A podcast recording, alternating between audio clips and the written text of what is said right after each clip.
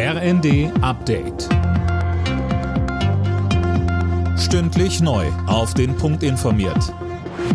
Ich bin Anna Löwer. Guten Abend. Großeinsatz der Polizei in Hamburg. Im Stadtteil Alsterdorf hat es eine Schießerei bei einer Veranstaltung der Zeugen Jehovas gegeben.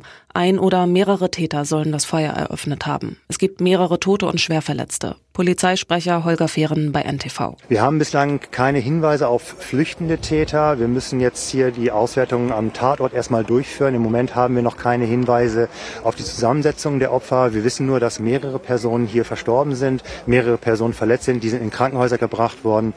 Ähm, darüber hinaus äh, geht jetzt die äh, Tatortarbeit los. Die Deutsche Post will heute versuchen, einen unbefristeten Streik abzuwenden. Der Konzern trifft sich erneut mit der Gewerkschaft Verdi. Daniel Stuckenberg mit den Details. Zumindest bislang stehen die Zeichen auf größere Streikwelle. Über 85 Prozent der befragten Verdi-Mitglieder lehnten das Tarifangebot der Post ab. Die Gewerkschaft meint, das zeigt die Entschlossenheit und die Post steht in der Verantwortung, durch eine deutliche Verbesserung einen unbefristeten Streik abzuwenden. Verdi fordert für die rund 160.000 Beschäftigten unter anderem einen Lohnplus von 15 Prozent.